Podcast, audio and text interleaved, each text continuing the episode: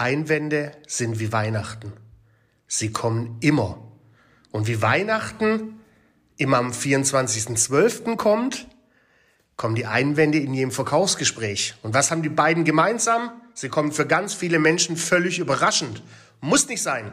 Du weißt ja die Einwände, die du tagtäglich hörst. Also schreib sie dir im Vorfeld auf und behandel sie, bevor du ins Gespräch gehst. Weil du kannst dir sicher sein, die kommen.